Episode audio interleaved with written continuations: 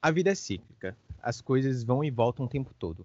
Enquanto na moda aplaudimos a volta das tendências oitentistas, dentro da comunidade LGBTQIA+, ainda carregamos as cicatrizes de uma década tão pesada. Perdemos vários dos nossos e mesmo 40 anos depois não podemos parar de nos preocupar com HIV. Hoje, vamos pluralizar conhecimento e jogar luz sobre o preconceito. Atenção, passageiros. Aqui tem papel comandante desta aeronave. Gostaria de dar as boas-vindas em nome de toda a nossa tripulação e para que tenhamos uma decolagem perfeita, peço a todos que se acomodem confortavelmente.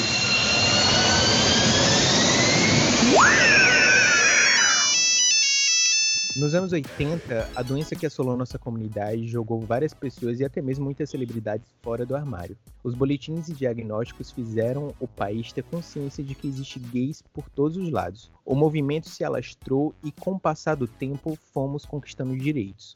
Conseguimos inclusive mostrar que o HIV e a AIDS não são exclusividade de homens que se relacionam com outros homens. A medicina também avançou mostrando que é possível viver normalmente com o vírus. Trabalhar, conviver e se relacionar em sociedade. Dá para conciliar tudo. O difícil é barrar o preconceito. Se a imagem que vem na sua cabeça quando se fala de HIV é de alguém extremamente magro e debilitado, está na hora de atualizar suas referências.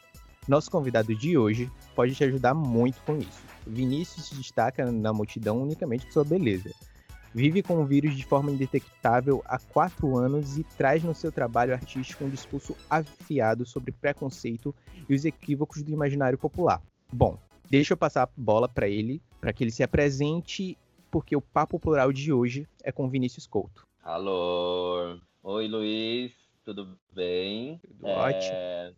Olá, galera do No Plural. Eu sou Vinícius Couto, sou de São Paulo, tenho 32 anos, trabalho com styling, direção de arte, direção criativa ao longo de praticamente 12 anos. E pós-HIV, eu descobri que meu corpo precisava performar essa positividade de uma forma aberta e escancarada, sem tabus, sem preconceitos e sem romantização, principalmente. Eu acho que a gente pode começar esse papo principalmente falando sobre isso, né? É, não romantizemos nenhuma problemática social, principalmente quando envolve saúde. Isso daí. E eu acho que antes de qualquer coisa a gente precisa ser bem didático e explicar para todo mundo que está ouvindo a gente que talvez não tenha tanta noção, né? Sobre o HIV, uhum. o que é estar indetectável, né? A gente sempre fala sobre indetectável igual intransmissível, né? É uma sigla reconhecida pela Organização Mundial de Saúde em 2016, que já parte de pesquisas ao longo de sei lá, 20, 30 anos, né? Desde que a AIDS deu o boom da AIDS. Então, o que, que é indetectável? Indetectável, a pessoa que faz o tratamento, ela se torna indetectável em, no máximo seis meses. Ah, dizem a galera da saúde que é no máximo seis meses, mas eu fiquei indetectável em um mês. Mas aí é isso, né? A gente está falando sobre corpos, cada corpo tem uma adesão, né? Cada corpo reage de uma forma a qualquer tipo de química e medicação. Então, é melhor a gente afirmar que, se, que é até, em até seis meses mesmo. Então, você se tornando indetectável, você também se torna intransmissível. Indetectável é que a carga viral do seu corpo ela se torna muito baixa, então você faz o exame e aí o que acontece? O exame ele não reconhece, então ele não reconhece a carga viral por conta da, da quantidade e com isso você também se torna intransmissível, né? Então indetectável não tem a carga viral é muito baixa no seu corpo e é, logo depois disso seu corpo também se torna intransmissível. Então, igual aí, né? Eu acho que assim, é uma das principais formas de prevenção, né, e o que a gente muito fala, tanto dentro da nossa comunidade quanto no geral, é no uso de preservativo, né, para se proteger tanto do HIV quanto de diversas outras doenças. Eu acho que é uma uhum. coisa que a gente carrega muito, né, enquanto gays, homens gays, e que traz da telinha do pornô para nossas vivências, é a fetichização do sexo bareback, né? O sexo sem camisinha.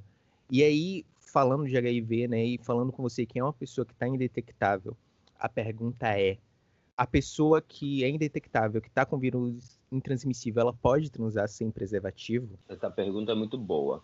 É, na verdade, é, essa é uma cultura LGBT que denominou o bareback como sexo sem camisinha. Mas se a gente for pensar no histórico da sexualidade e tudo mais, a gente não foi educado para usar camisinha, basicamente, né? Olha a polêmica. É, então, o que acontece? A camisinha ela sofre uma, uma grande inclusão após a pandemia da AIDS. né? Então, o que acontece? Por mais que a gente é, tivesse essa educação de não usar ou usar, né, que é o que fica aquele aquele chabu, né, aquela coisa, ah, usa camisinha, usa camisinha. Mas a, o problema para mim, na verdade, é, eu entendo, a camisinha sim é o modo mais eficaz para a prevenção de qualquer ISTs, né? A gente não pode mais falar doença, porque doenças são, são coisas crônicas que ficam, então são infecções, né? Infecções sexualmente transmissíveis, e, e é, é importante que a gente pense que culturalmente, não só na comunidade LGBTQIA+, mas qualquer pessoa que transa, cria-se uma fetichização no bodyback porque é proibido, né? Então, tudo que é proibido uhum. faz com que a gente desperte necessidades e vontades. E eu acho que é a problemática se dá justamente por isso. Então, a partir da proibição, eu acho que o que é mais importante a gente sempre frisar e pensar é que a camisinha ela é eficaz, mas a testagem é muito mais. Porque o quê? é, a partir do momento que você se coloca em risco, e todos nós nos colocamos em riscos, né? Tipo, porque você tá ali no calor da, da, da foda, e aí tu vai parar para colocar camisinha. Existe também as pressões heteronormativas do homem com a mulher. Eu acho que para além do a gente Sim. tem que ampliar essas questões da sexualidade, né? Existe essa essa essa essa propriedade do corpo que vem muito pra, pela questão patriarcal, né, que é o homem induzir a transar sem camisinha pela própria necessidade de ter direito sobre outros corpos. Então, eu, eu diria hoje que, que para além da camisinha, a testagem é o modo mais efetivo. Então, assim, se colocou em risco, vai lá, faz seu teste, chega ali, sabe? Até tem de graça, tem em todos os lugares, sabe? Eu acho muito mais importante do que a gente defender a camisinha. E eu seria hipócrita da minha parte falar sobre defender a camisinha, sendo que eu praticamente não uso, sabe? Então, hum. É, isso, isso para mim seria romantizar, sabe? Então, se é para a gente ter um papo plural, no plural, eu prefiro ser didático com a minha condição. Óbvio que eu não estou dizendo para as pessoas vão lá, transem sem camisinha, porque a gente está falando de eficácia. A camisinha funciona, ela protege sobre, sobretudo sobre qualquer coisa, né? Uhum. Mas, cara, é, seria hipócrita da nossa parte também falar né, que as pessoas usam camisinha. Ainda mais hoje, a gente vê as gerações mais novas, eu com a, no auge dos meus 32 anos, já me considerando quase uma kakura, é, precisamos falar sobre meios, modos de prevenção, sabe? Que vão para além. Tem, existe a PrEP, que é um remédio que você toma, se chama profilaxia pré-exposição né? Então você toma ele diariamente, tem, tem disponível no SUS, tem disponível para compra desde que você tenha acesso a, a uma saúde privada, mas na saúde pública já tem. Existe a PEP, que é profilaxia pós-exposição, após 72 horas de você ter se colocado em risco, você pode tomar, é um tratamento que dura 28 dias, se eu não me engano, você não, não corre o risco de pegar HIV. Mas existem todas as outras ISTs que estão por aí, né, gente? Eu acho que a gente tem que estar muito atento a isso. E, e se a gente se coloca em risco, a gente tem que ter consciência. Então, assim, cara, eu me coloquei em risco, porque o silêncio do, do, tabu sexual, ele vai para além do HIV, né? Então as pessoas se colocam em risco e elas simplesmente, simplesmente, simplesmente, né? E esquecem disso, esquecem que elas precisam se testar, porque para além do nosso corpo existe o corpo do outro. Então a responsabilidade ela é com a gente, mas ela tem que ser muito maior com o corpo do outro, porque com o nosso corpo a gente faz o que a gente quer, né? Então, assim, é, se eu tenho consciência do que eu estou me colocando em risco, tudo bem. A única coisa que eu tenho que me preocupar é sempre com a não propriedade sobre outros corpos que isso é um conceito que a gente reproduz aqui no Brasil, principalmente por conta dos reflexos coloniais, né? Então, os nossos corpos hoje, eles viram propriedade de outros corpos, e isso é uma das maiores problemáticas que a gente vive no Brasil e no mundo também, né? É, agora, é, uma pessoa com carga viral indetectável, ela pode transar sem camisinha? Pode, pode, porque dentro de um contexto de HIV, é muito mais seguro você transar sem camisinha com quem é positivo do que com quem não faz teste, do que com quem não sabe da sua condição sorológica. A partir do momento que eu faço o meu tratamento e eu sei que eu não te ofereço risco, eu talvez já fico tranquilo em transar sem camisinha. Óbvio, eu por ter que estar com acompanhamento médico de seis em seis meses, às vezes de três em três, tudo depende da adesão e da, dos formatos de tratamento. Estamos falando de corpos singulares, né, Luiz? Então, assim, não dá para a gente generalizar um contexto. É importante que a gente sempre frise isso, porque a gente fica o tempo todo querendo se igualar e querer se parecer e querer fazer parte de comunidades, quando na verdade eu acho que a força da humanidade vem da singularidade, né? Então, se a gente desse conta disso, as problemáticas seriam muito menores. E sim, é, eu posso transar sem camisinha, porque estar indetectável é estar intransmissível, então, assim, o risco de, de transmissão é zero. Agora é isso, eu tenho uma rotina de ir ao médico no mínimo de seis em seis meses. Então, de seis em seis meses eu faço todos os meus exames de todas as ISTs, eu tomo todas as minhas vacinas. Vacinas é uma coisa muito importante da gente colocar em questão também. Tem vacina para várias ISTs, sabe? Então, assim, vai lá, toma sua vacina, você já está correndo menos risco. Eu acho que é sobre isso, baby. Com certeza. E eu acho que é muito importante quando você toca né, nesse assunto de se testar e de buscar né, o auxílio médico, de acompanhar a sua saúde não só no sentido da, do HIV, mas de todas as outras infecções, né, que a gente pode contrair de forma sexual, porque muitas vezes a gente também cria esse tabu, né, esse medo de ir ao médico, ir num posto de saúde, num, num lugar, né, para pedir para fazer esse tipo de exame, porque a gente uhum. fica muito, né, socialmente a é, gente cria muito esses tabus. Sim, esses tabus e é um medo também, é um medo de ser visto, né? O meu, o meu projeto de pesquisa, ele começa nos CRTs e, e CTAs, né? Que é CRT, Centro de Referência e Testagem, e CTA, Centro de Tratamento e Acolhimento, tá? Então, assim, a, o comportamento das pessoas, você já vem ali que elas têm medo de serem vistas, né? Mas isso é um reflexo social, sacou? A gente precisa defender o nosso próprio corpo, a gente não tem que Sim. parar de ter medo do que as pessoas vão pensar porque isso gera opressão, isso gera silenciamento, isso gera tudo de ruim que pode acontecer na vida de um cidadão.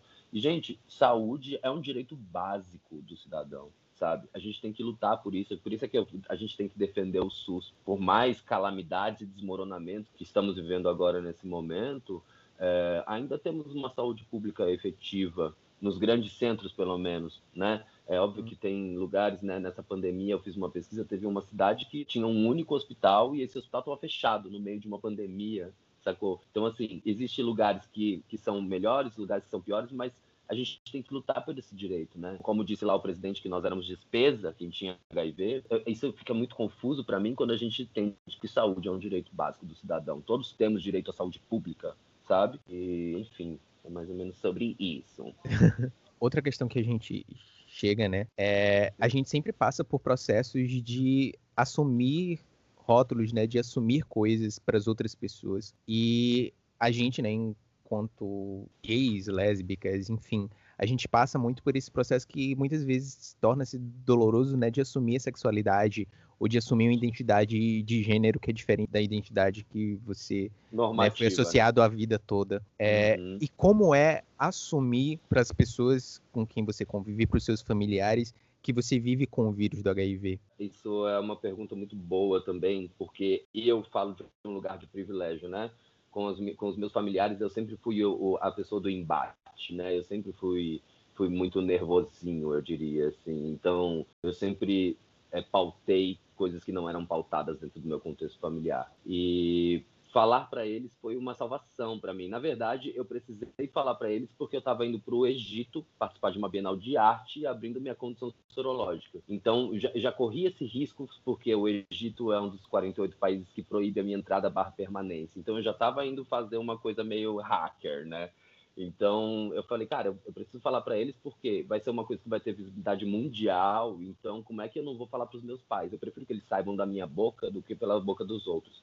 Então, Sim. isso é um contexto, um contexto muito individual da minha parte. Óbvio que a gente tem pessoas que não têm essa, esse privilégio de estrutura familiar, e na verdade são muitas dentro da nossa comunidade LGBTQIA+, então é, é importante que eu, eu, me coloque nesse lugar de privilégio a partir do meu contexto familiar, né? Os meus pais sempre me aceitaram, eu tenho uma mãe que é lésbica há mais de 20 anos, então assim, foram alguns caminhos que me deram facilidade dessa abertura, mas como eu digo, é, foi tão doloroso quanto sair do armário gay foi sair do armário da AIDS, né? Porque nós somos educados a partir do silêncio, né, Luiz? Então, assim, eu falo lá na minha performance do Man São Paulo, que aconteceu em 2019, que o silêncio durante muito tempo foi uma, um formato de resolução daquilo que foge da normatividade, né? Então, assim, isso reafirma e potencializa qualquer tipo de opressão. Para mim, é, era muito importante que eu falasse. Por quê? Primeiro, eu não queria que as pessoas falassem de mim sem eu saber.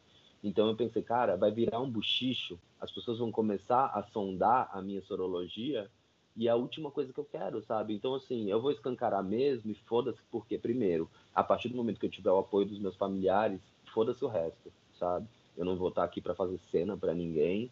E se eu estiver bem acolhido dentro da minha família, eu vou estar bem acolhido no mundo inteiro. Óbvio, é um lugar muito acessível da minha parte. Né? A gente tem pessoas que são expulsas de casa. Quando a gente assume que a gente é gay, a primeira coisa que fala é não vai virar mulher, né? não vai virar travesti, cuidado com a AIDS e cuidado para não apanhar na rua. Então já são três lugares que já vêm intrínsecos na nossa cabeça desde que a gente se assume gay. Então parece que a gente está o tempo todo correndo dessas dessas maldades que foram feitas e, e introduzidas dentro da nossa comunidade, né? Mas para mim foi tranquilo. É, eles, eles, eles, eles, lidaram bem com, com, quando eu falei. Depois eles me falaram que choraram muito em casa, ficaram muito mal, porque né, hoje eu percebo a, como, como era diferente a minha informação pré-HIV, sabe, sem ser hum. positivo. Então, para eles, eles tiveram que começar a buscar informação. A gente começou a buscar informação juntos. Eu comecei a mandar link para eles. Eu comecei a introduzir eles dentro desse universo novo do filho deles, né? E, enfim, para eles foi ótimo também, porque eles ampliaram a, a informação deles. Mas eh, foi doloroso, não foi fácil, não. Eu acho muito interessante quando você fala, né? Dessa questão da gente ser acostumado ao silêncio, né? Da gente normatizar o silêncio sobre as coisas que a gente vive, as coisas que estão fora né, daquela caixinha do que é normal, do que a gente pode se orgulhar. E uhum. eu acho que, para além da família, né, para além desse momento que você teve com sua família e de conversar, existe também o momento de se relacionar, né, o momento de conhecer novas pessoas, afetivamente falando, né, romanticamente falando. Uhum. E nesse sentido, você se sente na obrigação de contar para essas pessoas e quando você acha que chega esse momento como é que isso acontece? Cara, existem formatos, né? A gente vive um momento da vida em que existem formatos de se relacionar. Existe o, formato do aplicativo, da relação das redes, existe o formato do interesse das ruas. Então, dentro desse contexto, eu me vejo multifacetado, né? As abordagens, elas, elas, elas variam. Elas vão de acordo com o meu entendimento e percepção de possibilidades de abertura que eu tenho com aquele outro corpo. Então, durante esses três anos que eu morei sozinho pela primeira vez, eu, né, eu vivi no Rio sete anos, aí eu saio do Rio para buscar a minha independência em São Paulo, minha independência de morar só. Hoje eu vejo que é muito por conta do HIV, porque ainda ninguém sabia, então eu, eu não sabia como é que seria é, a, a minha rotina de tomar remédios, então eu tinha medo de morar com alguém naquele momento eu penso isso hoje. Naquele momento eu só queria morar sozinho, mas hoje, pensando na narrativa desses três anos, é, foi muito por conta disso, né? Então, assim, na minha casa, eu comecei a promover encontros e problematizar a questão do HIV. Então, é, eu, eu comecei a abrir minha condição dentro de casa, com pessoas que eu chamava dentro de casa. Então, ali, é, ou antes ou depois da foda, eu queria entender por que, que aquela pessoa estava se permitindo transar sem camisinha sem me conhecer. Essas abordagens, elas se davam meio nisso. Mas hoje, eu sou um corpo público do HIV de alguma forma, né? Eu, já, eu falo sobre isso abertamente nas redes, eu falo sobre isso abertamente em todos os lugares. Então, é, quem me conhece pelas redes já vai saber que a, a, partir do momento que ela se envolver comigo, ela vai estar se envolvendo com uma pessoa que vive com HIV. Então, essas propriedades elas foram tomando vertentes, né?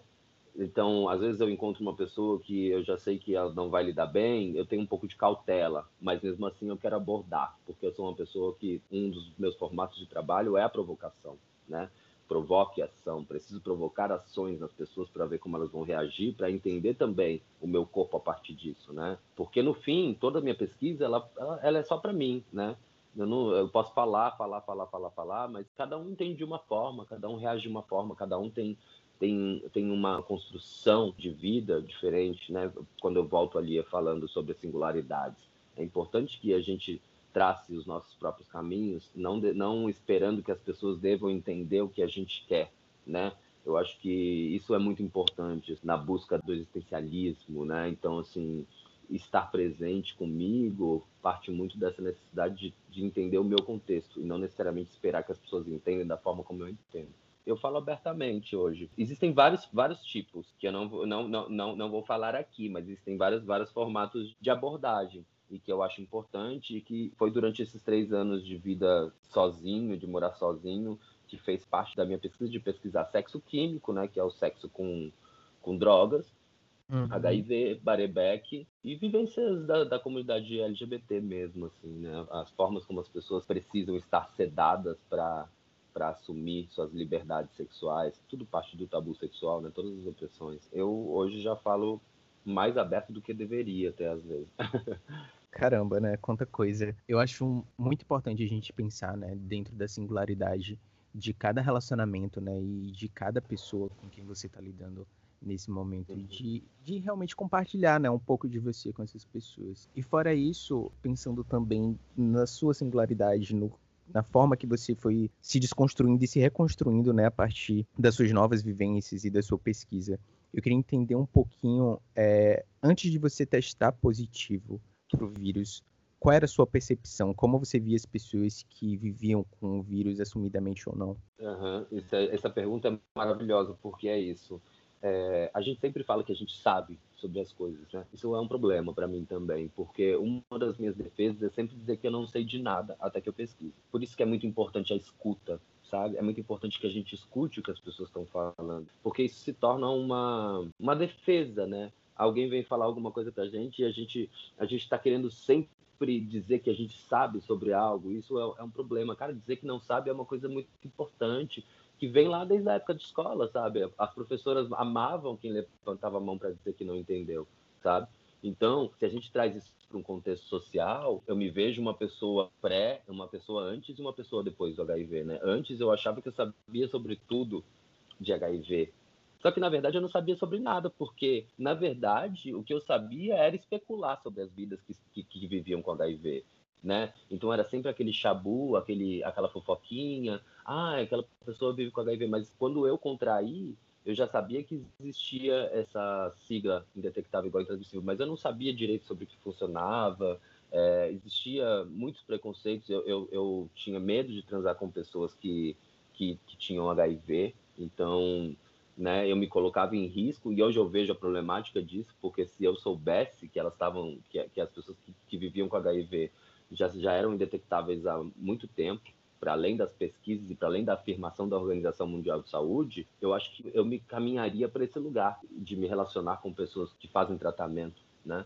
mas é, mudou muito, assim, eu precisei me informar muito mais, porque tudo que eu achava, eu não achava nada, sacou? Então, assim, é muito importante que a gente se mantenha informado para não levar a surpresa e precisar se informar depois de uma surpresa, sabe? Eu acho que é meio sobre isso, assim, não dá pra gente achar que a gente sabe sobre tudo, né? Até porque cada um tem um tipo de vivência. Como é que eu vou achar que você. Como é que eu vou saber se você sabe o que eu sei a partir de uma vivência sua que eu nunca convivi, sabe? Eu não sei como é que você foi construído, como é que você foi educado. Como é que eu vou dizer para você que eu sei algo que você tem para me contar se eu não convivi com você? É mais, é, é mais ou menos isso, entende? São coisas básicas da vida que parece que a gente perdeu com o tempo, sabe? Essa, essa necessidade de ter propriedade sobre tudo. Né? Eu acho que isso também é uma influência do capitalismo. Parece que a gente foi educado para dizer que sabe, para dizer que tem, para querer estar acima dos outros. E, e, quando na verdade a gente está o tempo todo no mesmo lugar, na frente, do lado, atrás. Não existe, não existe lugar quando a gente fala sobre informação, não existe lugar. É, é, é uma busca individual, cada um busca o seu, sabe? E todo mundo tem coisa para ensinar para a gente, todo mundo tem coisa. Então, praticar escuta, para mim, é uma das melhores fontes de informação, porque aí você vai ouvir alguma coisa, você vai dizer que não sabe, a pessoa vai te trazer, se você se interessar, você vai ali buscar, vai pesquisar. Eu acho que vivemos uma geração onde é, basicamente no Brasil todos temos acesso, né? Cada um, uns com mais, outros com menos de informação, eu digo. Então é importante que a gente busque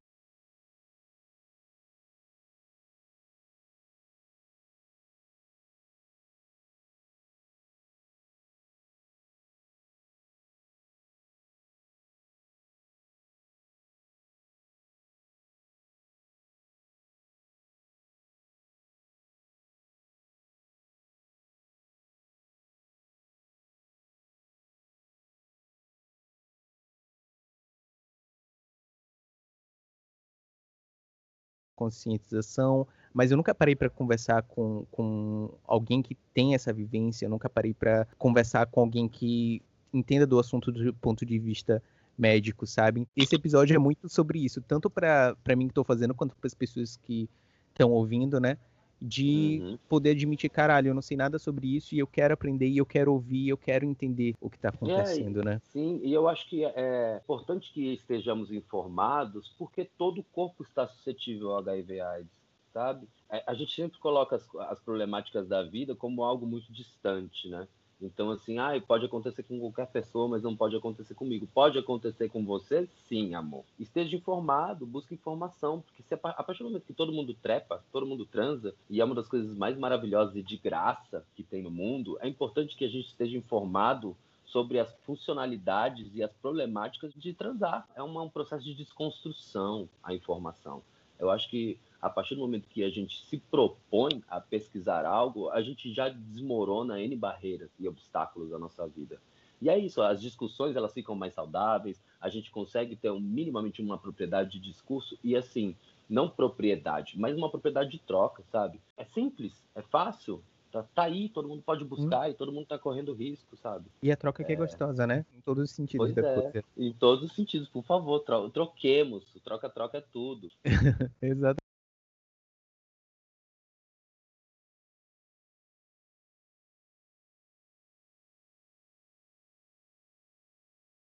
O que seria interessante trazer um pouco da sua vivência para o seu trabalho e começar a criar e performances, né, que abordam esse tema e mostrar, né, realmente através da sua arte, do seu trabalho, o que você tem vivido e como tem sido sua experiência com o vírus. Eu sou filho de carnaval, né? Eu, eu esses sete anos do Rio, é, o carnaval foi uma das coisas mais é, importantes da minha construção de, de, de, potencialização de ruas, de ocupação de ruas, né? E lá, é, é, óbvio, eu começo ocupando as ruas em 2011, 2012, quando, quando começam as manifestações do aumento da passagem. A partir do momento que eu fui na minha primeira manifestação, eu falei, caralho, existe muita potência na rua e a gente não sabe. E para além das manifestações, para além do meu ativismo, para além de tudo, o carnaval foi um dos ápices de, de reconhecimento do outro na rua, assim, né? Então, quando eu me vi ali no carnaval e eu entendi a potência do carnaval sobre a desmistificação, ai, fugiu a palavra agora,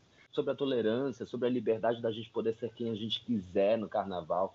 Isso para mim foi algo assim, eu diria que foi uma das primeiras residências artísticas que eu fiz, assim, sacou? Porque eu me montava inteiro, as minhas montações, elas nunca foram aquelas fantasias compradas em lojinha, fantasias pré-denominadas, porque eu nunca quis que me dissessem como é que eu deveria fazer. Então, eu fazia as minhas montações e eu adorava me pendurar em todos os lugares. Eu tenho, eu tenho alguns amigos que foram os meus meus tutores nesse rolê lá no Rio. E eu acho que essa performatividade, ela já vem ali do carnaval. E quando eu me vi com HIV, eu falei, cara, eu preciso falar sobre isso. Que não seja de uma forma é, youtuber, porque eu não me vejo nesse lugar. Respeito todos que fazem isso, eu acho que são importantíssimos porque eles trazem dados concretos, eles usam de uma informação que às vezes chega muito mais do que a minha, mas eu nunca me vi nesse contexto. O meu processo ele vem da arte educação. Eu quero provocar em você formatos de imaginar para além do que foi dado. E aí quando eu vi isso, eu falei, cara, eu, eu nada melhor do que usar o meu corpo como ferramenta, já que ele é o corpo positivo, né? Como é que eu vou fazer isso? E aí pensei nessa performance e comecei a fazer essa observação nas farmácias, enfim, e, e, comecei a criar essas performances. Aí eu fiz uma primeira performance em 2017, chama Libertar Ser. Era só aquele figurino de cabelos, é, ainda não era é, aberta a minha condição, mas já falava sobre isso, né? Quando eu vou para o Egito, em 2018, que eu escancaro a minha condição sorológica, as pessoas não entendem muito o que está acontecendo, né? Porque até então era o Vinícius Couto stylist, diretor criativo e diretor de arte. Aí do nada a bicha veio fazer performance. O que está acontecendo, sabe? Então, para além do preconceito, as pessoas deixaram de entender um pouco. E isso é uma confusão também, porque, porra, nós não somos a geração multifacetada em que podemos fazer tudo que quisermos. Eu falava, gente, mas caiu a minha onda de trabalho, né? Diminuiu a minha frequência de trabalho. O que, será que está acontecendo? Aí algumas pessoas falavam, ai, Vini, mas você não é artista agora? Eu falei, cara, eu sempre fui, meu amor. Sacou? Eu sempre fui. Nunca deixei de fazer arte na minha vida quando, desde quando eu era pequeno, né? Porque a gente, quanto pobre também, a gente é educado para de que arte é fazer coisa errada, né? Ih, tá fazendo arte. Nossa, olha lá, o Vinícius tá fazendo arte. Então, para mim, é, parece que fui, eu fui um pouco podado ali naquele. Eu sou um pouco prolixo, tá? Eu vou falando, falando, falando, as pessoas vão entendendo como elas querem também. Fica à vontade. Mas, É, mas é meio isso. O mercado me passou a ver de uma forma diferente, óbvio que com olhos muito preconceituosos, né? Porque as pessoas, como eu disse nas outra, na outra pergunta ali, as pessoas acham que elas têm informação, mas elas não têm informação nenhuma. Já me perguntaram se passava pela saliva, já me perguntaram se elas podiam beber no mesmo copo que eu, sacou, mano? Isso em 2000, de 2016 para cá, não estamos falando de longo tempo sabe? Então, assim, existe o preconceito tanto das pessoas que queriam mostrar que elas não tinham preconceito, querendo me dar selinhos, eu vivi esse momento. Quando eu abri, as pessoas queriam me dar selinho na boca para dizer que elas não tinham preconceito. E, e, aquilo é uma forma muito preconceituosa, porque a pessoa não está lidando de uma forma natural. A naturalização é também uma forma de desmoronar preconceito. E também existiam as pessoas que me, me abraçavam e viravam a cara de um jeito que elas parecia que elas iam olhar para trás para me cumprimentar. E isso também afetou no meu trabalho. Eu senti que a minha frequência diminuiu quando eu abri. Hoje eu acho que já voltou um pouco ao normal, porque eu comecei a ter tantos embates nas redes e tudo mais. E amplificar essa onda de preconceitos que melhorou, assim. Eu adoro essa pergunta que, que vocês colocaram. O talento tem o mesmo peso que o vírus na balança? Isso foi maravilhoso. Eu amei, assim. E, cara, não, não tem o mesmo peso, não, viu, baby? Se você for ver, existem N pessoas talentosas que elas acabam se limitando por conta dessa questão do vírus. E não só ela, né? Como outras pessoas. Na verdade, é uma via de duas mãos, né? Sim, porque eu acho que é muito importante a gente pensar também nesse lado, né? Porque querendo ou não, quando a gente fala do mercado, né, criativo, no mercado da arte, algum, algumas profissões, né, que trazem mais esse lado criativo, a galera sempre acha que é tudo muito de boa, né? Que todo mundo é muito aberto, que a diversidade é, rola solta, né? Tem de tudo, tem de todo mundo. Total. Mas é isso, né? É importante a gente parar e discutir esse, esse outro lado, né? Que, uhum. na verdade, muito disso é fachada, muito disso é discurso da boca para fora, né? E quando a gente vai para a uhum. prática, quando a gente coloca mesmo na balança, né, como a gente colocou na pergunta, nem sempre o talento é o que vence, nem sempre as nossas habilidades, nossa criatividade, é o portfólio que a gente traz nas costas é o que vai é, prevalecer acima dos preconceitos do outro, né? Acima Sim. do que os outros projetam sobre a gente. O que me parece é que as pessoas elas estão o tempo todo querendo subjugar ou julgar a gente para colocar a gente abaixo, assim, sabe? Então qualquer coisinha, qualquer nuance que elas têm, elas vão usar disso como ferramenta para subjugar e, e, rebaixar a gente. Então, isso foi uma coisa que eu, que eu senti muito, né, quando, na minha abertura, assim. Principalmente nesse meio que a gente vive, que é um meio totalmente elitista, né, onde as pessoas durante muito tempo quem acessava era, eram os burgueses. Hoje eu acho que a gente está com um movimento contra a cultura artística muito maneiro no Brasil, principalmente. Mas que é, é, um, é um processo de muita batalha, sacou, baby? Tipo, é bizarro, assim, é bizarro. E eu acho que, assim, né, além disso, é, você traz no seu currículo, né, no seu portfólio, trabalhos incríveis e que, para além né, do backstage, você tem trabalhos com personalidades né, e artistas de nível nacional, como Linda Quebrada, Lineker, a Mel, Caio Braz e diversos outros. Mas como foi chegar até aqui? O, o, que o preconceito das pessoas te impediu de conquistar e como é o gosto de, de mesmo assim ter conquistado tanta coisa? Cara, é, trabalhei e trabalho com pessoas que eu, que eu admiro muito. Isso é uma coisa do que é o, faz parte do meu corpo narrativo profissional, né?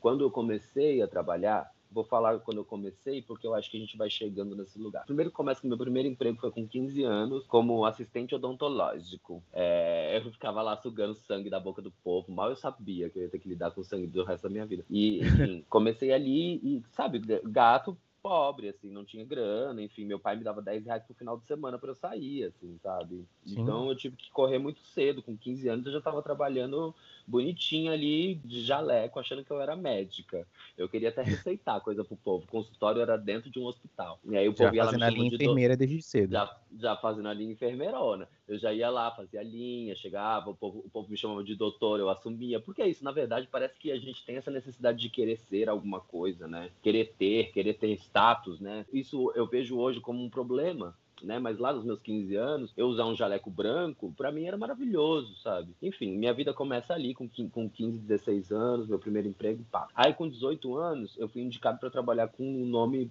muito importante da moda, que é Marcelo Sommer. E aí, para trabalhar na loja dele, eu fazia tudo. Era uma loja de, de rua,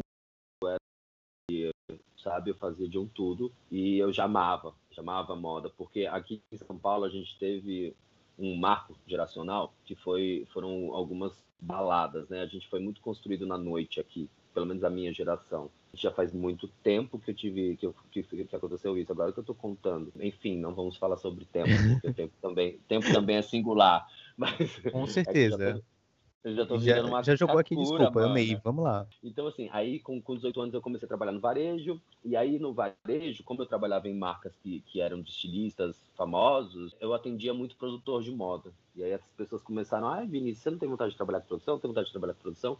E aí eu comecei, enfim, fui sair do, do varejo para esse rolê de produção. Então, assim, eu não sou um corpo acadêmico, tá, Luiz? Só para você entender. Eu, as hum. minhas coisas, ela vêm de guerrilha mesmo. E aí, quando eu comecei a trabalhar com produção, eu comecei a ver que era um lugar de muito elitismo, que era só gente branca, que era só gente que enfim, não, não tinha muito a ver com é, o que era uma gay desaforada, penosa, que queria ali dar close em cima do povo, sabe? E eu falei, cara, eu acho que não tem muito a ver esse rolê. Eu, eu até penso hoje, eu até dei uma entrevista há pouco tempo, e que eu falei que se eu tivesse escolhido continuar nessa linearidade do elitismo, da mulher branca, de vestir a mulher branca, talvez hoje eu tivesse super rico, sabe?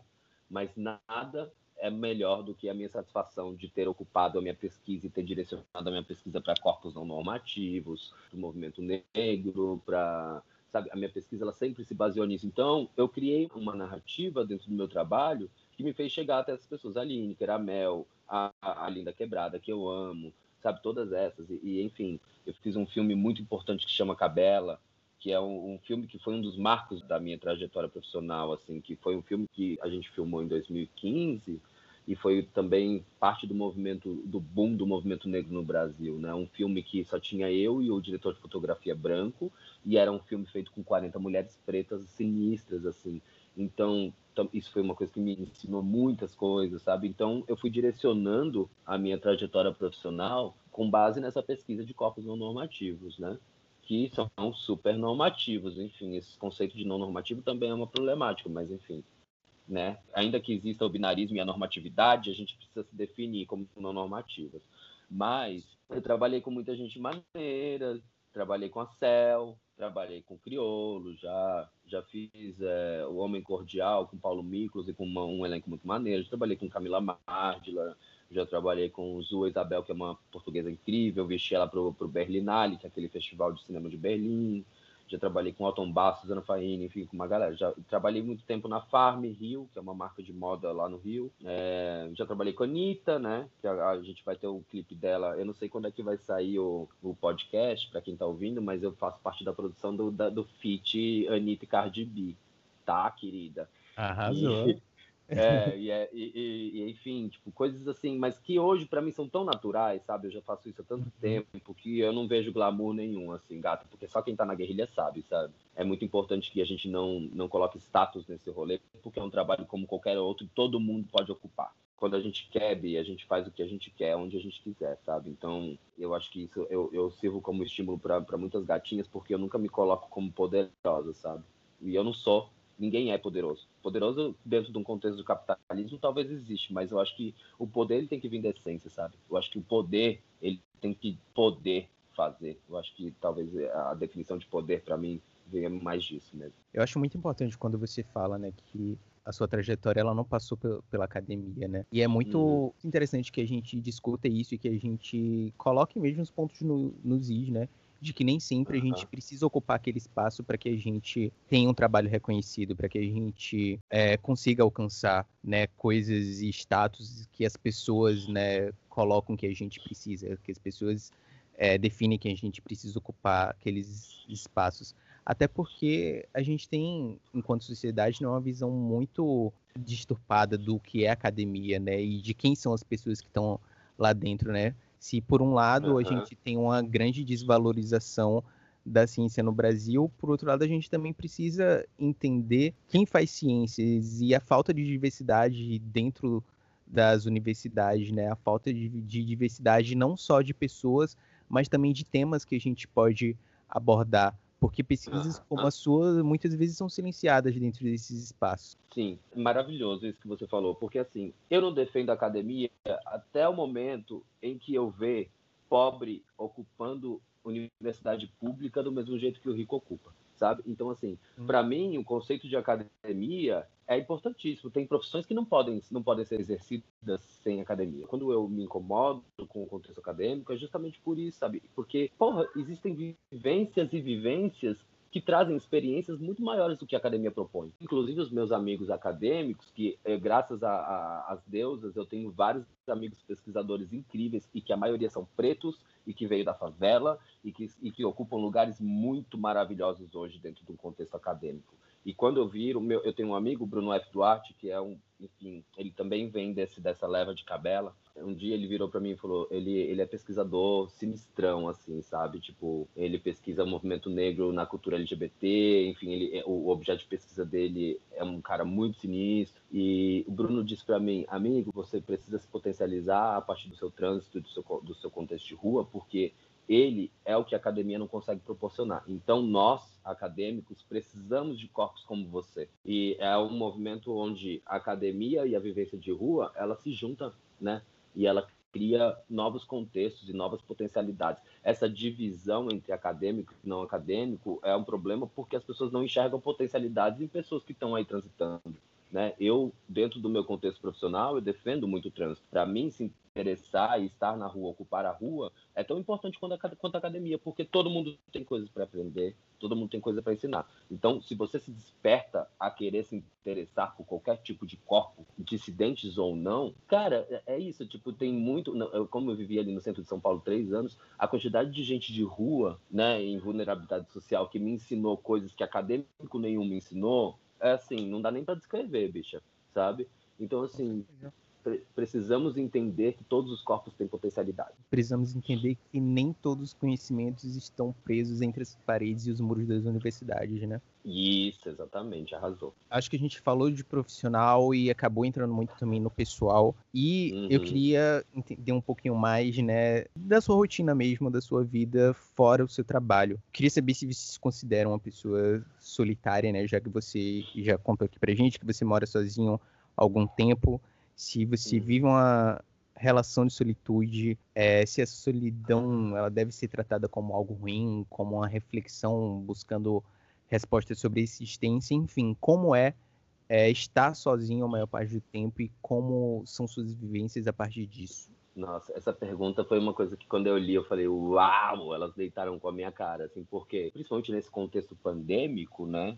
Que a gente está vivendo, isolamento social e tudo mais, é, eu me vi muito sozinho. Me vi muito sozinho porque é, a, a experiência de morar sozinho e se ver obrigado a estar isolado, para mim foi um desmonte, assim.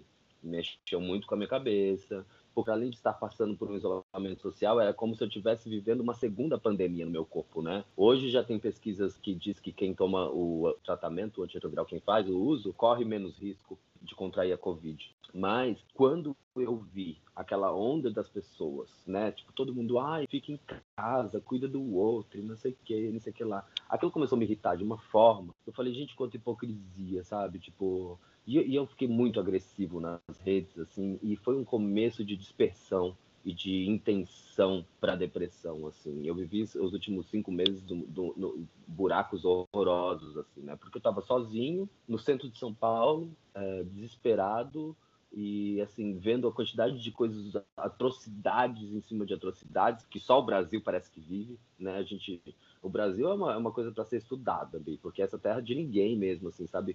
Os reflexos coloniais instituídos até hoje, né? Como é que a gente não consegue dar conta de um país que tem riquezas como a gente tem, mas que tem muito mais pobreza, né? Tipo, enfim, tudo isso. E aí eu fui vendo aquilo e eu fui ficando muito mal. Eu não estou mais morando sozinho. E hoje eu estava falando com um amigo sobre a importância da gente perceber o quanto que a solidão ela nos dá prazer e ela afeta a nossa sanidade mental, né?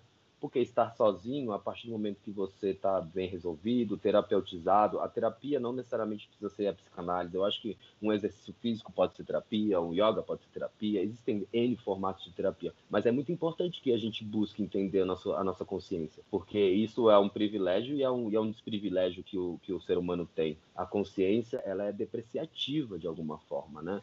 Então, viver sozinho nesses três anos foi muito importante para o meu projeto de pesquisa, né? Eu fiquei três anos ali pesquisando o que eu já falei, Mas, assim, para você perder o fio da meada é muito fácil, sacou, bicha? Então, assim, é, é, importante que a gente use a solidão para se resgatar, né, para o autoconhecimento, para as compreensões do pós-movimento. Né? Hoje eu estava falando com, com o Murilo, que eu não terminei, que falei quase agora, que é. Ele falou, amigo, eu estou sentindo que você está muito melhor, porque eu mudei, eu não estou mais morando sozinho. Agora estou morando com um amigo, enfim, porque né, a, a bicha quase foi despejada, porque ela ficou cinco meses sem trabalhar, e agora que eu tô voltando, Sim. graças às deusas, então, assim, muitas coisas aconteceram, sabe? Eu tava falando pro meu terapeuta ontem, parece que eu tô há um ano em isolamento. Porque é isso, você fica sozinho, você fica ali e sem trabalho, sabe, mano?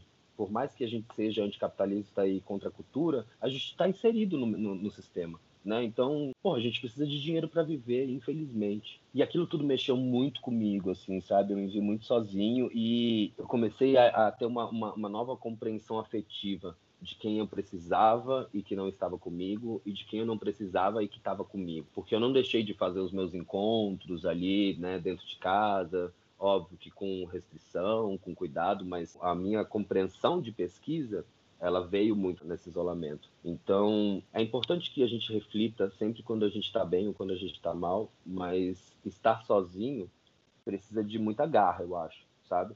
E nós já somos corpos denominados a solidão, né? Porque poucos são os gays que constroem relações duradouras. Parece que a gente está predestinado a morrer sozinho, assim. Então eu acho que é importante que a gente repense os novos formatos de relação, né? É importante que a gente se proponha a pensar sobre isso, porque é isso. Tipo, eu não quero ser uma bicha velha que fique pagando GP e sozinha em casa, sabe? eu quero constituir a minha família, mas ela precisa ser uma família nova, um novo formato uhum. de família. Não essa família aí da. Como é que, como é, que é a, a, as gatas. Família tradicional brasileira. Tá boa, eu nunca vi, nunca fui essa, entende? Então, assim, precisamos criar uma nova tradição. E, porque senão, cara, ninguém vive sozinho. A, a nossa necessidade química enquanto corpos ela se baseia no contato, né? A troca de DNA não necessariamente é parte dos fluidos, né, corpóreos, mas o toque é, é importante. É, eu acho que esse momento pandêmico fez a gente dar importância ao toque, ao olhar, à realidade, né? Para além do virtual, assim. Óbvio que a gente descobriu um novo momento é, digital e virtual, mas que ainda existe uma falta de domínio muito absurda. Então, eu acho que a gente tem que manter as nossas necessidades de contato, sabe? Somos corpos químicos, então precisamos é, criar reações dentro das ações de, de estar em contato com outras pessoas, sabe? Sim, eu acho que tem tantas nuances nisso, né? Porque hum. primeiro toda essa questão do virtual, né, que a gente passa a vivenciar de uma outra forma, mas também a gente percebe o quão é, essa proximidade que o virtual traz, ela não é literalmente tangível, né? O quanto a gente não pode tocar e o quanto esse toque ele faz falta. Como também é engraçado quando mesmo vivendo numa cidade tão grande, tão cheia de gente quanto a que você vive, mesmo estando no seu apartamento cercado por tantas pessoas, a gente ainda consegue se sentir sozinho também é, uhum. nesses momentos, né? Sim, mas eu acho que isso é uma característica de grandes cidades, viu? E São Paulo também. São Paulo é um mata-mata, Bi. São Paulo é um come-come, assim.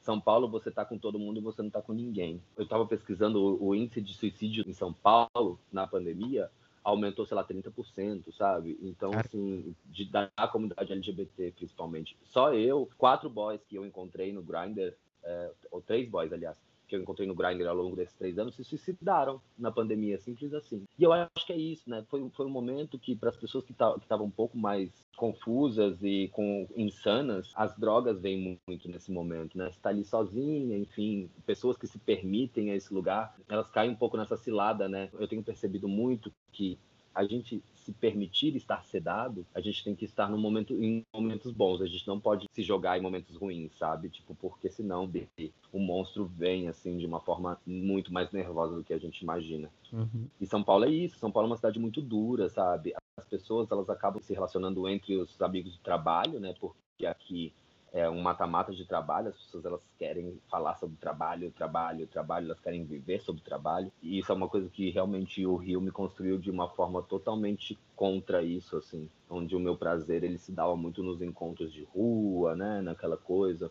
Lá no Rio as pessoas não ficam muito em casa, são poucos os apartamentos que são grandes. Então, eu morava em kitnets, eu morava em apartamentos pequenos, então essa necessidade do encontro de rua era muito maneiro.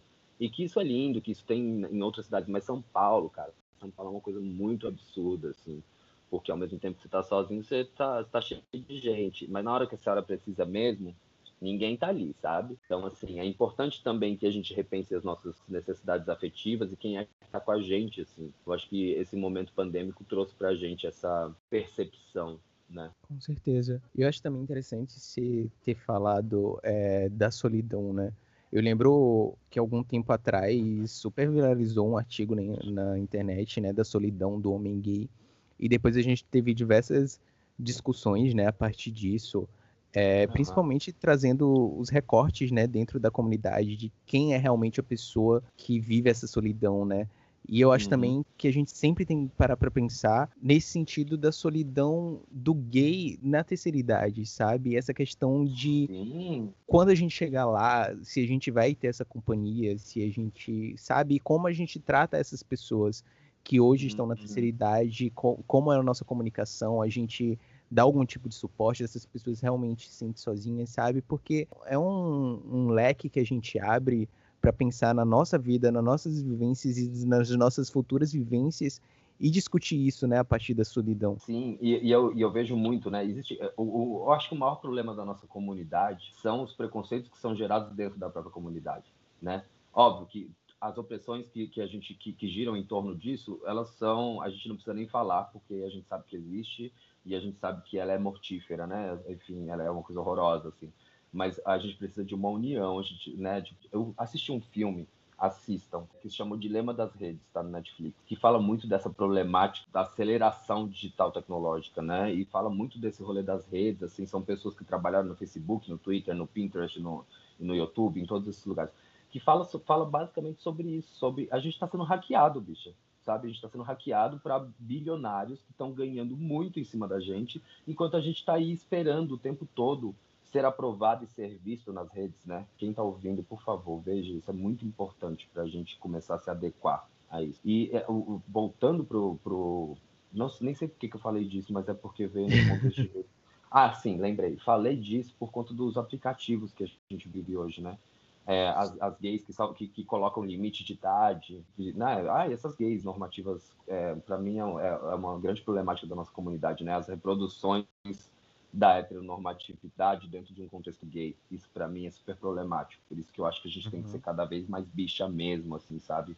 Porque isso é uma forma que a gente encontrou de encarar para naturalizar, né? E Com certeza. Você vê um monte de aqueles caras, né? Coroa, coroa. Aí, aí vira uma relação de interesse que vai para além do afeto, né? Aí o coroa se interessa pelo novinho, o novinho procura o sugar daddy. E que eu acho Parece que a gente acha que a gente nunca vai envelhecer. É muito importante que a gente entenda que a vida passa muito rápido, assim, eu tava falando quase agora, né? Caramba, já faz sei lá quantos anos que eu trabalho, sabe? Que eu me sustento e que, e tudo mais. E agora eu vejo no aplicativo pessoas que não falam comigo porque eu já passei dos 30, sacou? Falei, uhum. caralho, tipo, imagina como vai ser nos 40, 50, 60, 70, assim. Uma, uma das coisas que eu falo com os meus amigos é que eu, eu tenho um projeto para os próximos 10 anos, né, sobre arte HIV. É, nesses próximos 10 anos eu quero concluir esses trabalhos e depois eu quero, sei lá, viver numa ecovila com os amigos, sabe? Eu acho que tem, a gente também precisa se é, pensar na dessintetização do nosso corpo. É, é importante que a gente procure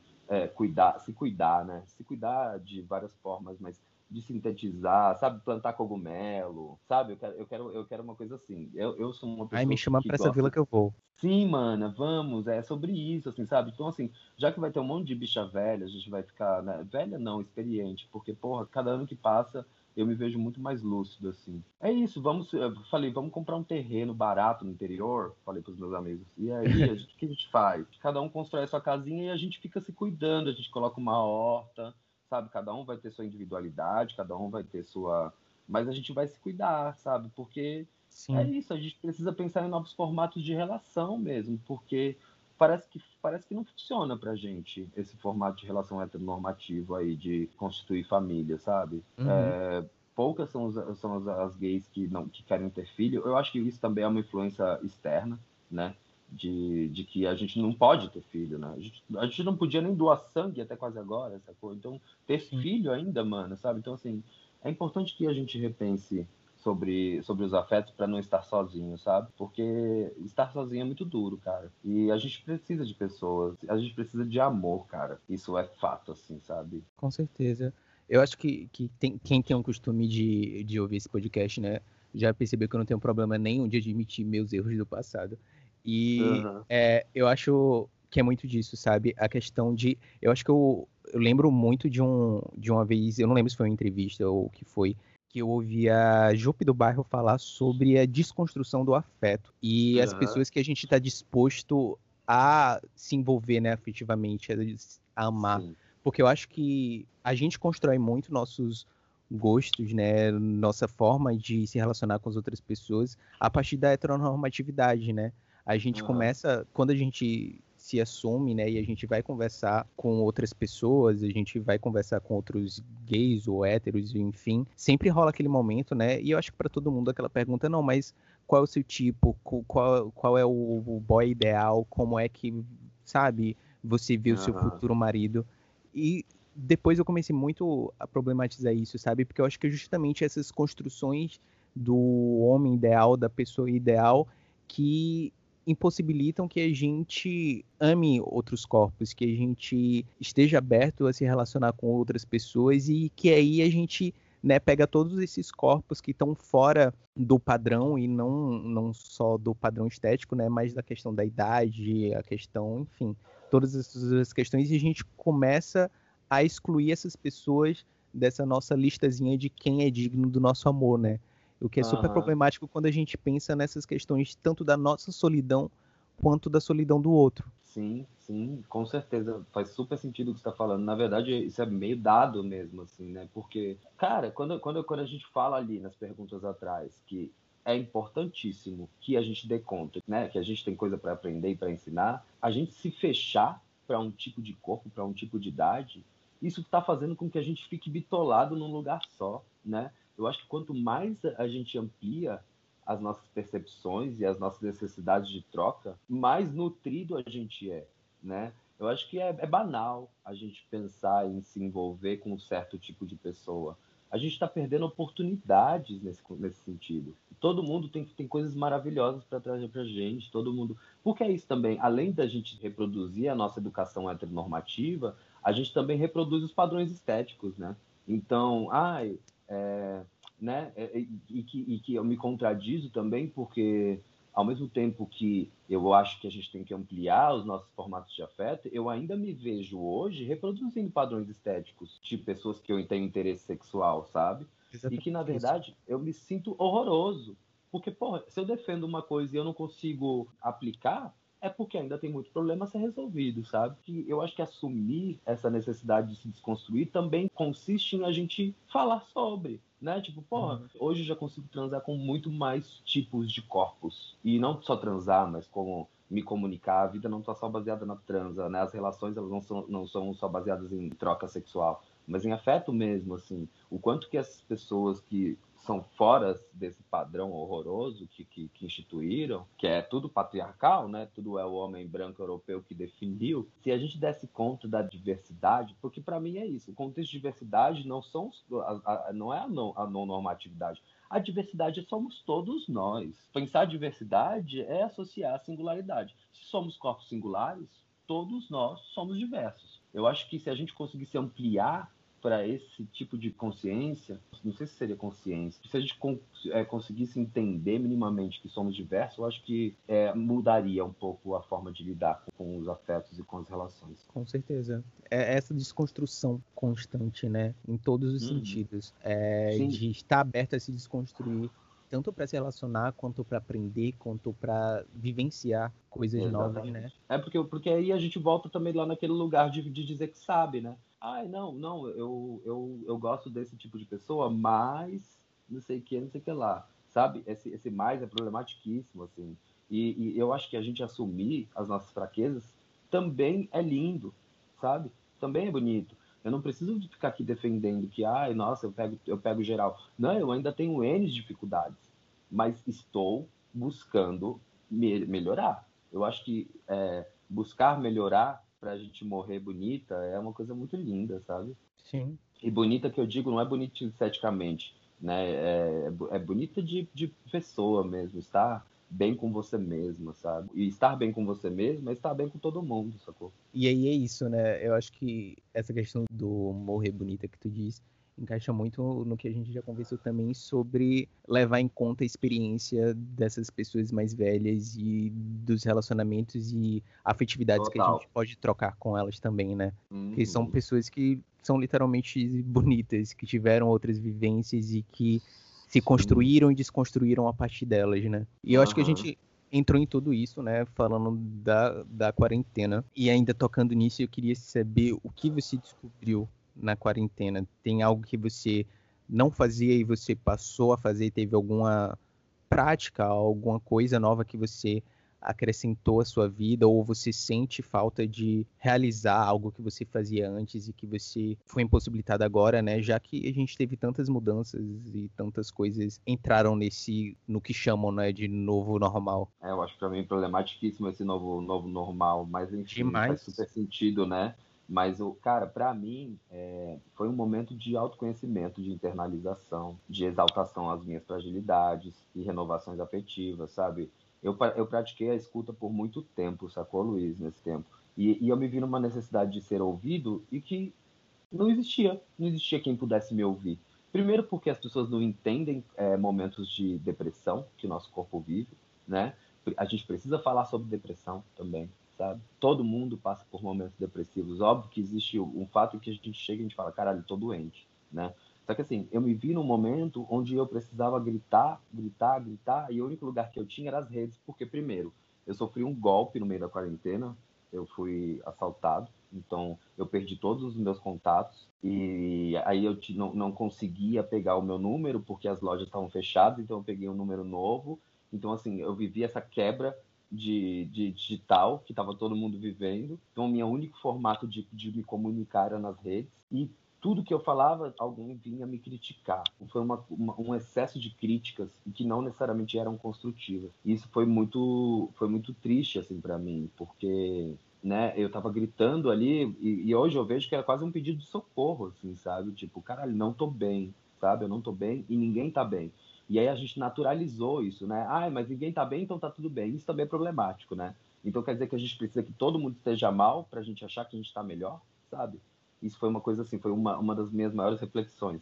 Mas a parte de se internalizar e autovalorizar, sabe? Eu valorizo muito as pessoas. Né? Eu, cara, eu sou, eu sou muito afetuoso, assim. E que talvez também seja um momento de eu entender onde eu vou direcionar meu afeto, porque isso é demanda energética, né? Eu preciso entender onde é que eu vou é, aplicar, a gente precisa, eu não, acho que todos nós, eu pluralizaria essa questão, porque é isso, né? A gente precisa entender onde a gente aplica os nossos afetos, porque quando a gente está muito aberto, vem energias boas e ruins, né? Vem energias é, infiltradas e filtradas, eu falo sobre isso. E é, é importante que a gente dê conta de quem a gente vai se apoiar, sabe? Porque não necessariamente todo mundo está disposto, e não que a pessoa é má, mas às vezes a pessoa, não está disposta, e o que, que ela vai fazer? Ela vai jogar a verdade dela em cima de você. É, a sua verdade não necessariamente é a minha verdade.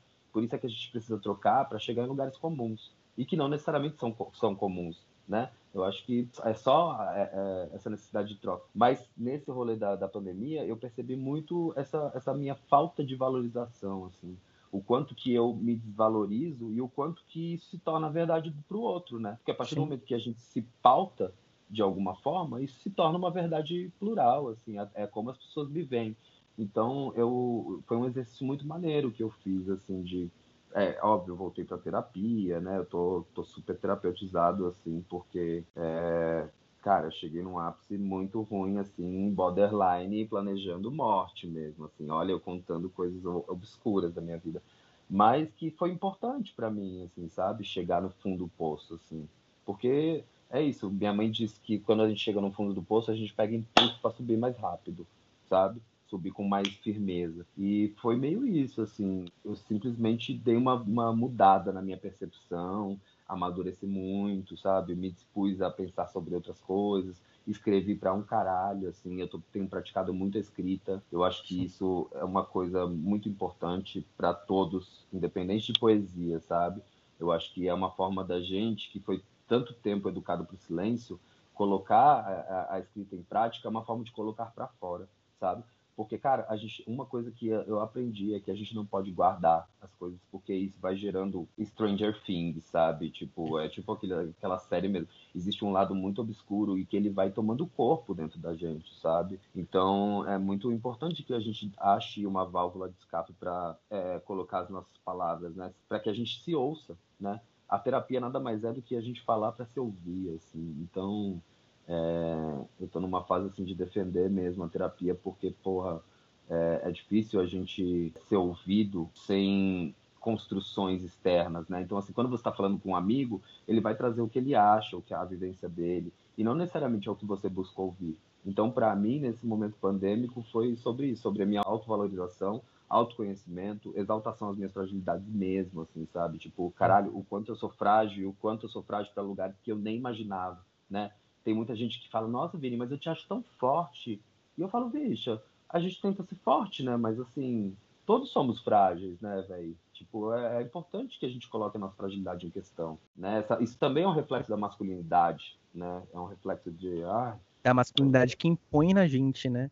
De que a gente precisa e de que a gente, enquanto os homens, né, devemos sempre ser essa figura forte, essa figura é. provedora, né? São as, as, toxinas da masculinidade que são absurdas e que a gente reproduz sem ver. Né? Então é importante uhum. que a gente é, vire os nossos olhos para nós. Eu acho que isso foi um momento importante para todo mundo. Assim, eu espero que a gente saia melhor disso. Eu durante muito tempo eu fiquei super pessimista Agora eu tô super otimista, assim, sabe? Óbvio que tem aquelas pessoas que são alienadas e elas escolhem ser alienadas, né? Existem as alienadas que são alienadas por conta de uma construção social, falta de acesso e, enfim, que, né, elas vão buscando e agora existem as pessoas que elas escolhem ser alienadas porque para elas aquilo é cômodo.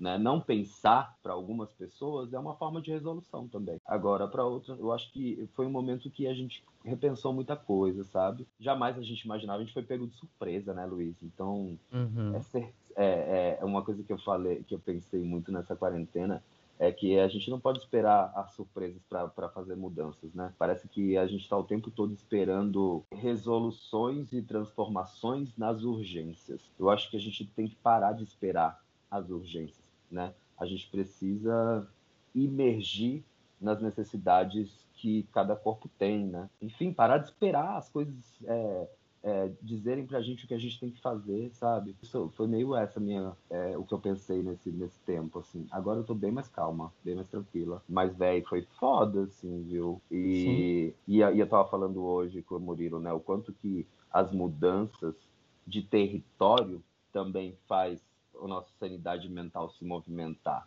Né, se movimentar, eu que defendo o trânsito, foi para mim foi uma das melhores coisas que eu fiz, foi sair daquele apartamento, foi né, me mover de alguma forma, assim, uhum. porque eu estava chegando num estágio que eu estava não perdendo o domínio do meu próprio corpo, assim, sabe? Foi duro, mas é isso. A, a, vida, a vida não é fácil. Ninguém disse que seria, né? Ninguém prometeu, ninguém fez essa promessa. Pois é.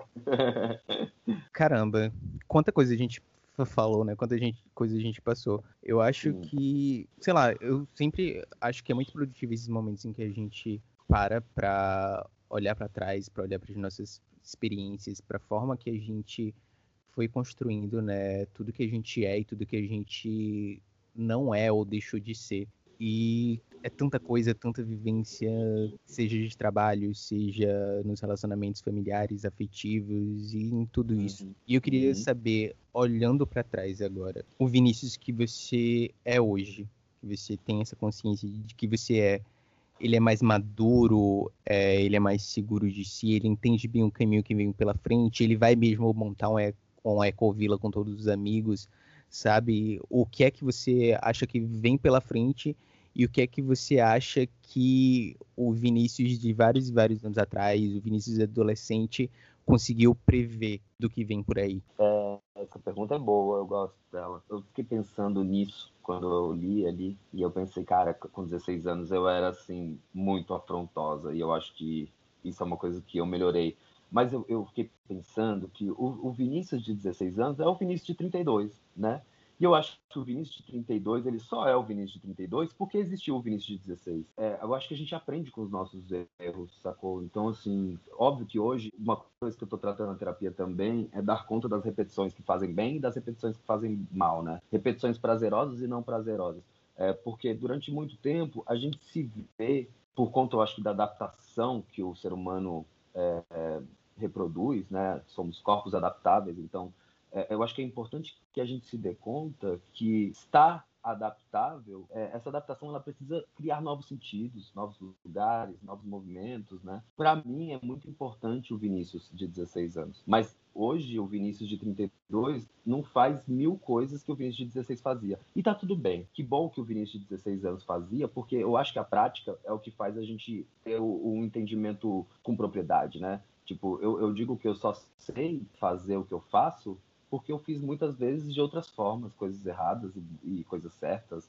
E, e, e, uma coisa que eu tenho como experiência e que eu aplico para minha vida é eu dou a cara para entender o que eu vou reproduzir e o que eu vou, não vou reproduzir. Então, assim, quando eu defendo o interesse por todos os corpos, é o seguinte: eu ouço o que a pessoa tem a me dizer. Eu vou pegar dela o que eu não gosto e não vou reproduzir, e o que eu gosto eu vou reproduzir. Afinal, estamos o tempo todo reproduzindo trejeitos, jeitos, movimentos, vontades, necessidades, ainda mais agora com essa ascensão de redes, onde ela cria desejos na gente, né? E que eu acho problematiquíssimo também, porque é uma ascensão de influência onde ela chega em corpos que não necessariamente vai ter o acesso para conseguir é, reproduzir aquilo que é desejado, né? Então, também é muito importante que a gente tenha cautela sobre o que a gente deseja. Eu acho que o desejo ele tem que vir de dentro e não necessariamente tem que vir de fora. Mas a gente está o tempo todo sendo influenciado e sendo, né, instigado por coisas. Mas eu não me arrependo de nada, assim. Eu acho que, óbvio, estou com mais experiência. E experiência é tudo na vida, Bi. Assim, uhum. né? Cada ano eu me sinto melhor. Óbvio, eu estou percebendo que já estou envelhecida, né? Eu sou fumante, então são coisas assim que eu vou percebendo é, o que eu quero repetir e o que eu não quero repetir, dentro do meu tempo, dentro do meu processo. Não necessariamente eu reproduzo a partir do tempo do outro. O meu tempo, ele é meu, ele é singular e buscar se melhorar é uma das coisas mais bonitas que a gente tem ao longo da nossa própria trajetória. Assim. E aí, já partindo pro outro extremo, né? A gente não sabe o que vem depois da morte, mas se é, a gente for renovado para uma próxima temporada e aí a gente né, ganhar um novo personagem, talvez um protagonista, um coadjuvante, ninguém sabe, o que você acha que vem pela frente? O que é que você quer ter chance pra, de fazer de novo? O que é que você quer fazer de uma forma totalmente diferente? Se o Vinícius da próxima vida, ou não sei se vai ser Vinícius, né? Você pudesse escrever o roteiro do que vem pela frente, como seria? Cara, essa pergunta é dificílima para mim. Foi o que eu tive mais dificuldade de, de pensar. Por quê? Porque eu acredito em energia, né? Eu acredito que somos corpos energéticos que fazemos parte de uma grande massa, né? Então, eu acredito que, de alguma forma, é, é, quase uma coisa espiritual, assim, mas não necessariamente ela entra num contexto de religião e espiritualidade, mas eu acredito que estamos aqui em processo evolutivo de, vamos colocar alma, vai. Então, o que eu tô, o que eu tô produzindo e o que eu tô aplicando hoje nesse corpo Vinícius, ele não vai ser reproduzido em um outro lugar. Porque se a gente pensa em evolução, né? O que, tá, o que eu estou produzindo hoje, e eh, eu já estou errando e aprendendo aqui mesmo. Então eu acredito que se. É difícil falar, acreditar, né, Vi? Porque, caralho, a gente não sabe. A única coisa que a gente tem certeza é a morte, e a única coisa que a gente não tem certeza é o que, que, que tá movendo a gente. Isso é uma coisa muito. E que eu amo pensar sobre isso, na verdade, assim, só que é, é difícil é, programar, pensar em alguma, algum roteiro para o que eu quero para a próxima encarnação sabe? Eu acho que é, se a gente pensa na etimologia, no, no encarne, ação, é, eu acho que a única coisa que eu espero é que na próxima encarne ação é, eu consiga não reproduzir as coisas que me fizeram mal nessa carneação que, eu, que o Vinícius vive. Porque se uma coisa que a gente sabe é que a gente não sabe, né? Então, assim, uhum. com certeza, se eu vir em uma outra carneação, eu não vou saber quem era o Vinícius. Eu espero que eu reproduza esse contexto de não binarismo, assim, sabe? Isso é uma coisa que eu espero muito, assim, que eu não venha num corpo definido como masculino ou como feminino. Eu acho que isso é uma das coisas que eu tenho vontade, assim, sabe? Que, e que eu acho que é uma das resoluções do ser humano, assim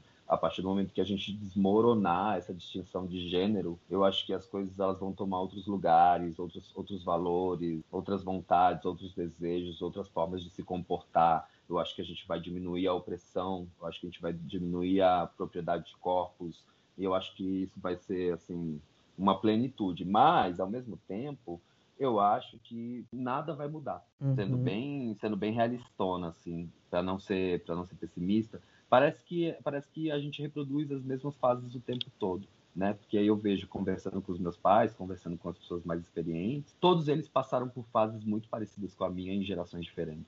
Então, o que me parece é que isso daqui é uma escola da, da, da energia mesmo, e a gente está aqui para evoluir a, a, essa massa energética.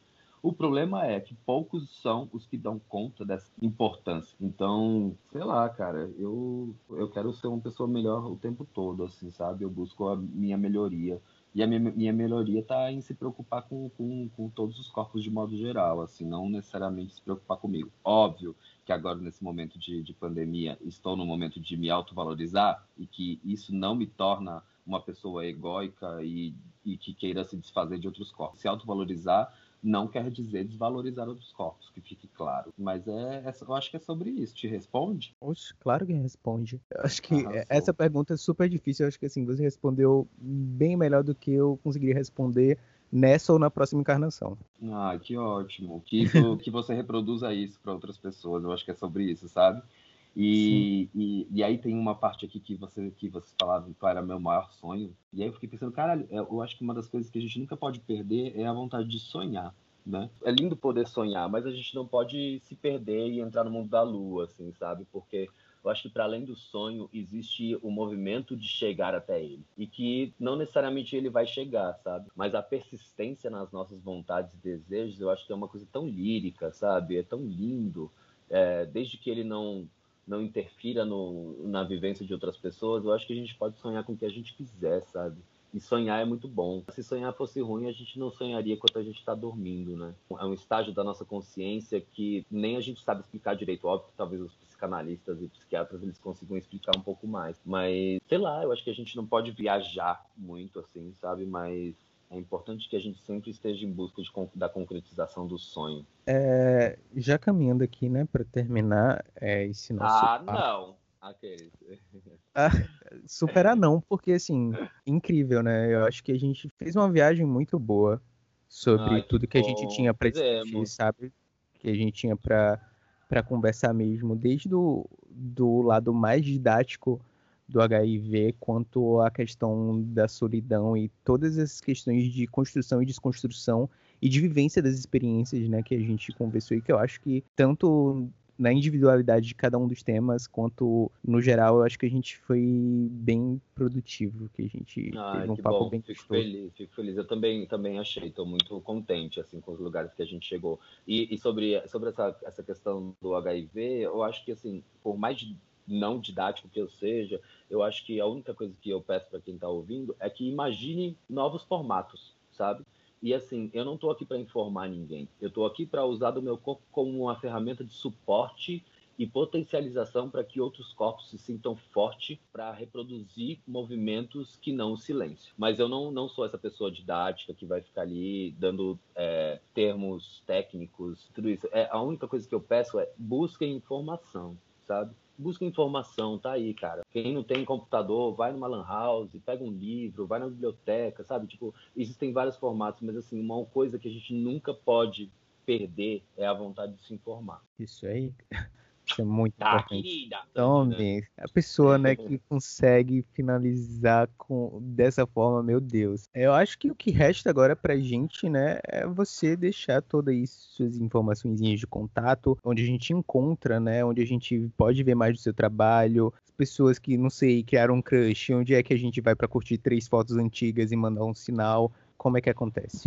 Ah, eu amo. Bom, para me achar nas redes, é, meu Instagram de trabalho é Vinícius Couto, mas que está totalmente desatualizado, porque né, estou voltando a trabalhar agora. E o meu Instagram pessoal e profissional, mais artístico, é Vinícius, meio carioca, Vinícius com X, né? Vinícius Couto. E é isso também, se alguém não entendeu alguma coisa que está ouvindo, eu sou super aberto nas redes, assim, eu adoro conversar com as pessoas. A Den, que, que fez essa interface, ela sabe disso, assim, ela virou minha amiga. Eu nunca encontrei a gata pessoalmente, assim, sabe? Mas eu sinto nela uma verdade tão maravilhosa que foi tipo, caralho, eu preciso trocar com essa gata, sabe? E eu sou muito aberto a isso porque é isso, voltando, né? Eu defendo que eu, eu, eu tenho a aprender com todo mundo. Então, gata, se tá ouvindo, não entendeu alguma coisa, se quer problematizar, se quer me dar conselho, se quer é, me paquerar, se quer trocar afeto, se quer trocar fluidos, se quer fazer qualquer coisa, me chama lá, sabe? A gente troca ideia, enfim.